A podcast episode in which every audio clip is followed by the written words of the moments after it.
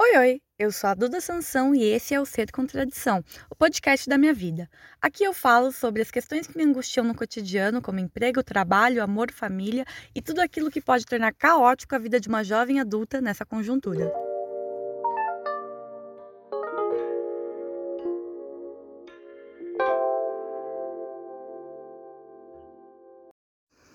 E aí, gente, como é que vocês estão?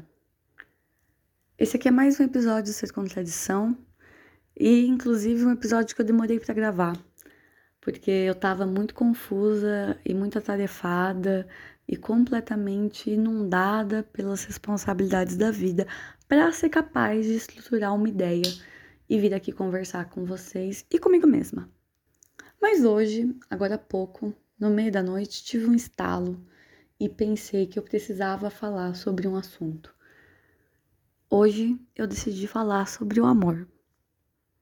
Aqueles que me conhecem com maior proximidade sabem que esse é um assunto que, hora ou outra, ia aparecer por aqui. Isso aconteceria porque o amor é um, um, uma questão que me importa e que me interessa num nível muito profundo, tanto em um sentido individual, pessoal, quanto em uma perspectiva coletiva. É, mas enfim, não vou discorrer sobre vários aspectos sociológicos e políticos sobre o amor hoje. Quer dizer, até poderia e até ter um pouco de envolvimento, mas não, enfim, não é sobre isso. Hoje eu quero centrar um pouquinho mais em como o amor aparece na minha vida e como o amor ele ocupa um espaço tão significativo nos questionamentos sobre quem eu sou e o que é que vai acontecer da minha vida. Aos 17 anos, eu tinha um discurso muito intenso e taxativo de que não queria casar, não queria ter filhos, e parte de mim até gostava de publicamente rir do amor. Acho que era um feito tão ingênuo. E hoje alguns anos depois, alguns bons anos depois, na verdade, eu me exponho publicamente para para olhar para o meu próprio discurso de 16, 17 anos e dizer que aquela versão de mim tinha um medo profundo de amar e ser amada. Né? Tinha um medo profundo de ser tocada por alguém. Tinha um medo profundo de encarar a própria vulnerabilidade e a vulnerabilidade do outro. Além disso, tinha um profundo temor de que alguém invadisse o seu espaço e descobrisse que ela não era tão boa assim como contava para o mundo. Eu definitivamente não tô aqui para dizer que eu resolvi todas essas questões e eu me desapeguei de tudo. Pelo contrário, é, tenho discutido a questão do amor na minha terapia de forma recorrente. Mas é óbvio que existem diferenças. E acho que vale marcar um ponto inicial no sentido de que hoje eu tenho mais tranquilidade em lidar com a incerteza que o amor pode produzir.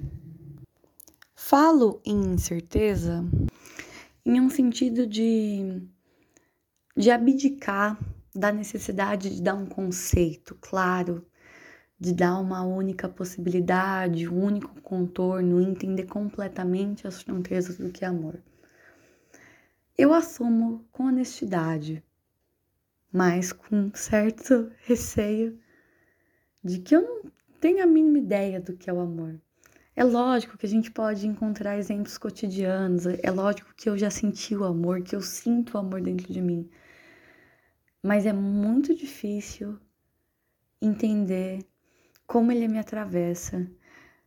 É muito difícil entender a forma como eu amo, como eu gostaria de ser amada, como eu consigo intermediar ou não, de forma consciente ou não, toda a gama de possibilidades que essa coisinha que é tão central na minha vida pode gerar.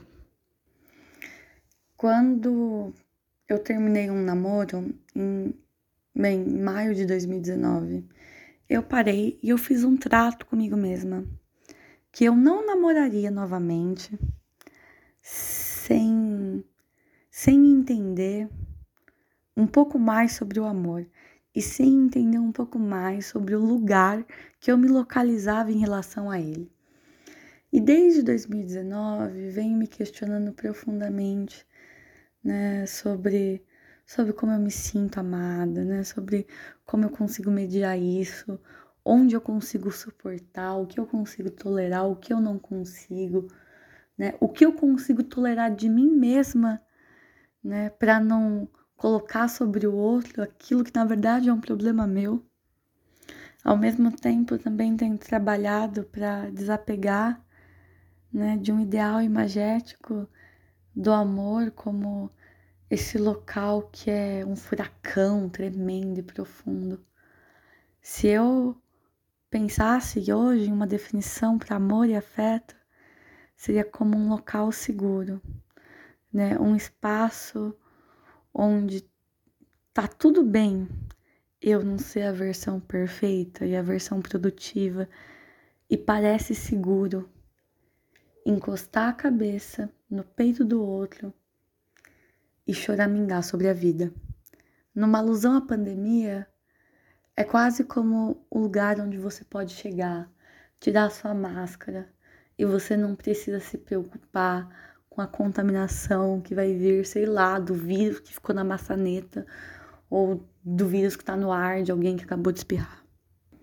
Eu tenho 24 anos e eu não sei muito bem o que eu vou fazer com o amor, né? Sei que tenho dificuldades para abrir espaço para o outro na minha vida, mas eu também sei que hoje eu quero trabalhar essa minha dificuldade para que o outro seja capaz de entrar, porque esse espaço seguro ele não precisa ser um espaço feito só por mim. O outro pode entrar, o outro pode contribuir. Acho que é muita arrogância achar que não dá para ser tocado pelo amor, que não dá para ser tocado profundamente pela sensibilidade do outro, pela forma como o outro olha para você, como ele pergunta se você tá bem, a forma como ele toca na tua mão, dá uma risada, ou faz uma piada cretina completamente inoportuna. Existem pessoas que passaram pela minha vida em outros momentos que eu gostaria muito da possibilidade de sentar para tomar um café e conversar. Num movimento de vem cá, me conta. O que que tu pensa do amor? O que que tu pensava naquela época que a gente teoricamente se apaixonou? Sei lá, aos 15, 16 anos de idade. Né? O que, que, que você entende? Senta aqui, me reconhece de novo. Para para me olhar e deixa eu te olhar. Porque naquela época eu não era vulnerável, mas hoje eu tô disposta a ser. E quando eu não for, puxa minha orelha. E quando você não for, deixa eu dar um cutucão em você e falar que tá tudo bem, se abrir, abrir o coração e rasgar o peito aberto, latente, né? De que tá tudo bem, né? Tá aberto pro outro e esse essa e o outro entrar e ver que tá cheio de coisa equivocada e que você ainda é um sujeito em construção e provavelmente será um sujeito em construção pro resto da vida. Como eu disse mais cedo, eu estava aqui no meio das minhas tarefas e decidi falar sobre o amor. E eu ouvi algumas músicas, algumas das minhas playlists aleatórias, e tocou uma música do Thiago York. E tem um trecho dela que fala assim: Na vida é sempre louca, amar é decidir. E cada nova escolha é o que precisa ser, nem sempre o melhor. Às vezes não tem outro jeito, o jeito é seguir, lembrar que o que me fere também me faz sorrir. Escreva em um bilhete Ame tudo que puder, seja o que for, venha o que vier. E entrei em uma paranoia profunda, porque hoje, depois de algumas experiências de vida, eu tenha mais consciência sobre como amar é decidir ficar, é decidir construir, é decidir compartilhar, é decidir inventar uma vida no meio do caos e, e tentar produzir contextos de sobrevivência compartilhada. E amar, no final das contas, é uma coisa tão louca, porque não sei até que ponto a gente consegue mediar as nossas bases do que idealizamos para isso no outro, porque tenho a impressão que para mim talvez o amor chegue como aquilo que eu falei, mas talvez essa pessoa não tenha nada a ver com o que eu achei que eu ia me relacionar, mas ao mesmo tempo é a pessoa que, como diria Ana Sui, é, é a pessoa que me encontrou a ponto de eu estar disposta a perder o meu ideal de como o amor e essa pessoa e o contexto e a relação deveriam ser. Eu não sei o que é que vai ser do amor da minha vida. Eu não sei o que é que vai acontecer. Não sei quais são as expectativas do universo, de Deus e de tudo mais para os próximos anos da minha existência.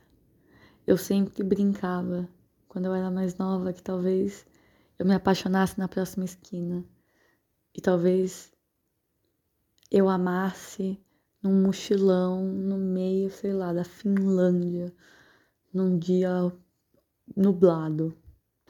Mas para além de toda a fanfic, de todas as altas projeções, né?